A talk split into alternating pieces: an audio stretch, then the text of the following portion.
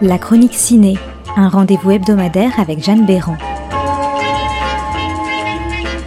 Actu, sortie, info, rendez-vous dans les salles obscures.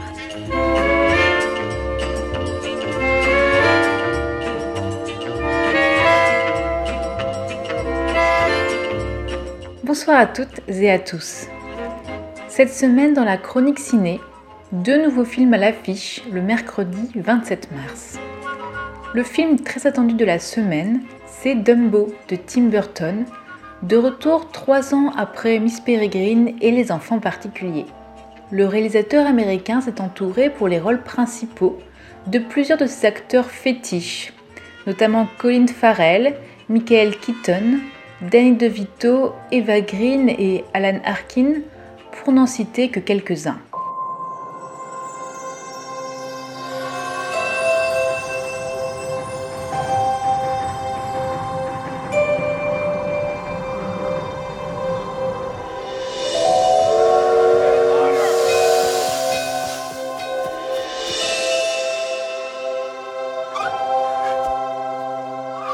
Welcome, baby Dumbo.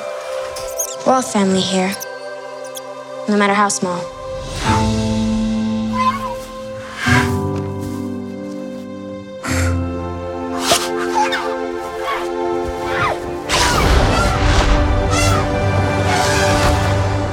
Alors bien sûr, tout le monde connaît Dumbo, ce dessin animé de Walt Disney créé en 1941 et basé sur l'histoire écrite par Ellen Aberson et illustrée par Harold Pearl, paru deux ans plus tôt. Dans cette adaptation de Dumbo Made in Tim Burton, on découvre d'abord Holt Ferrier, interprété par Colin Farrell, un ex-artiste de cirque chargé de s'occuper d'un éléphanto dont les oreilles démesurées sont la risée du public. Mais un jour, ces deux enfants, Millie et Finlay, joués respectivement par Nico Parker et Finlay Hobbin, découvrent que cet animal s'est volé. L'idée d'adapter ce héros de Walt Disney en prise de vue réelle a germé en 2014 dans la tête de Derek Ferney, le directeur de Tim Burton Productions, grâce à un scénario de Aaron Kruger. Alors Dumbo et sa mère Jumbo ont été créés par ordinateur de A à Z, mêlant graphisme et charme du dessin animé original, tout en rajoutant assez de magie pour que la prise de vue réelle fonctionne.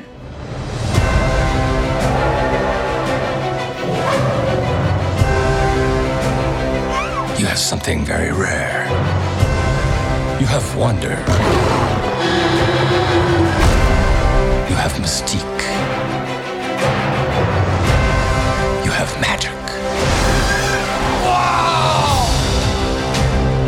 Come with me.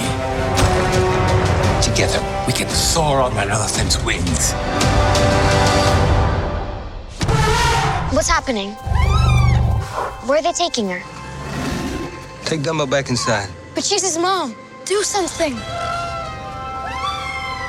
Une attention particulière a par ailleurs été apportée à la représentation du monde du cirque en faisant appel à de véritables artistes de cirque pour donner des conseils sur le tournage. La magie du cirque passe aussi par les costumes, tous plus incroyables les uns que les autres chez Tim Burton.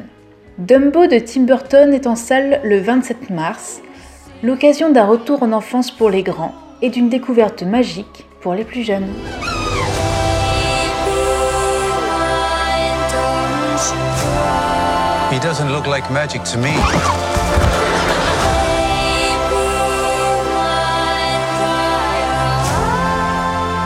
Cette semaine, je vous parle également de Synonyme, du réalisateur israélien Nadav Lapid.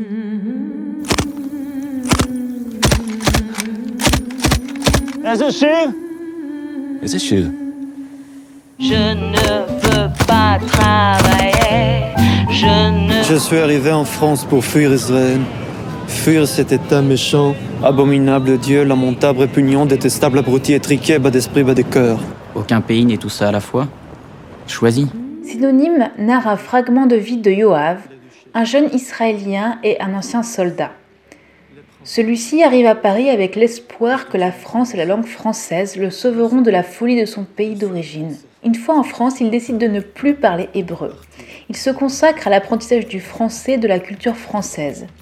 Mais alors qu'il maîtrise de mieux en mieux la langue et les codes, il se rend également compte que ce pays aussi a des aspects beaucoup moins plaisants. Synonyme a été couronné au Festival du film de Berlin de l'Ours d'Or. Et c'est la première fois qu'un réalisateur israélien obtient la plus haute récompense à ce festival. Les ducs, les duchesses, les princes, les princesses. Qu'est-ce que tu vas faire ici? Je ne sais pas. Je serai français. Ça ne suffit pas. Partir, repartir, Poi da va. Attends, c'est bon. rouler, bien rouler. Surtout en parlant d'une femme. עברתי מדוחות מודיעין שאירופה כנצראות. צרפת אחי. La vie est sublime. La France, la France. Tu connais qui comme français à part nous deux Céline Dion. Synonyme est une sorte d'autobiographie du réalisateur, puisqu'il s'est inspiré de sa vie à Paris dans les années 2000. Selon lui, ce film est avant tout un questionnement sur la difficulté d'être israélien, mais aussi sur l'identité en général. Le rôle de Yoav revient à Tom Mercier, dont il s'agit ici du premier rôle. Anecdote amusante, lorsque cet étudiant en théâtre est venu auditionner, il a tant impressionné le réalisateur et la directrice de casting qu'ils ont tout simplement annulé les autres auditions de la journée. Synonyme est un film fascinant, livrant un regard acéré et radical sur Israël, le pays d'origine du réalisateur. En France, personne ne te demande quelle est ta religion.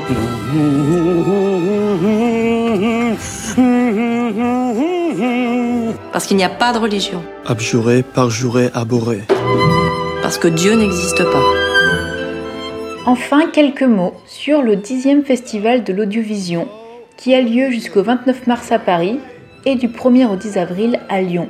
Ce festival, créé par l'association Valentin AI, a de ça de particulier qu'il permet de faire l'expérience de l'audiodescription et cherche de cette manière à mieux promouvoir le cinéma accessible à tous les publics.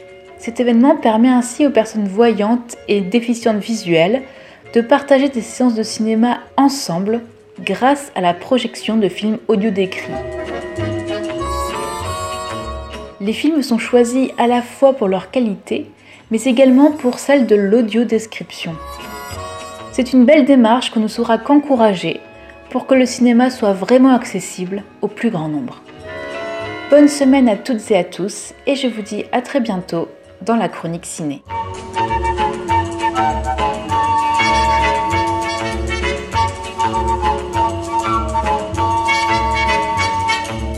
C'était la chronique ciné à retrouver chaque semaine et en podcast sur artdistrict-radio.com.